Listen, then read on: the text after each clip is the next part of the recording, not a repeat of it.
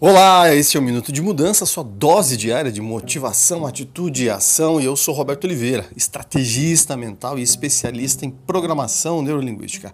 O recado de hoje é uma utilidade pública, é o que pode fazer muita diferença na sua vida. Eu quero que você preste muita atenção, compartilhe e fale para o máximo de pessoas.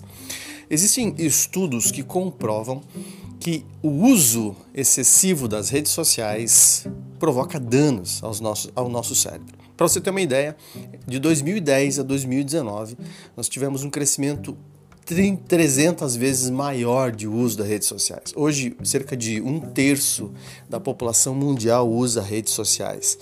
E isso tende somente a crescer.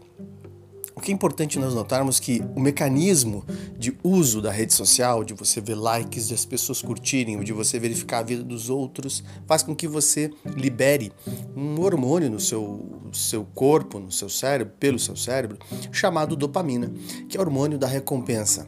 Então imagine que quando você vê algo engraçado, quando você vê algo bom, quando você vê algo que alguém curtiu, que alguém viu seus comentários, você recebe esse hormônio de recompensa sem ter feito um grande esforço. Qual que é o prejuízo disso a longo prazo? Você vai ter mais preguiça para começar atividades, você vai ficar mais alienado, você vai ter dificuldade de ir profundo no conteúdo, vai sempre se manter numa superficialidade. E por isso talvez seja difícil hoje você ler um livro totalmente, você começar uma atividade física. Por isso, talvez você se sinta muitas vezes mais triste porque está comparando a sua vida com a vida de outras pessoas.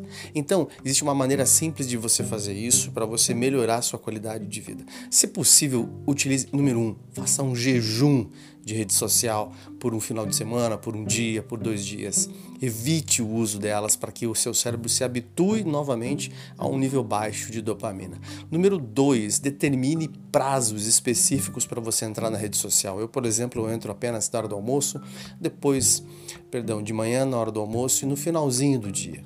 Número 3, desligue as notificações do seu celular para que você possa realmente focar e se concentrar no que é importante.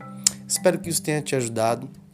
Espero que você compartilhe com outras pessoas e quer receber mais materiais gratuitamente sobre PNL, reprogramação mental, hipnose, visualizações, resultados, entra no meu, perfil do Instagram, robertooliveira.mentor. Vai lá.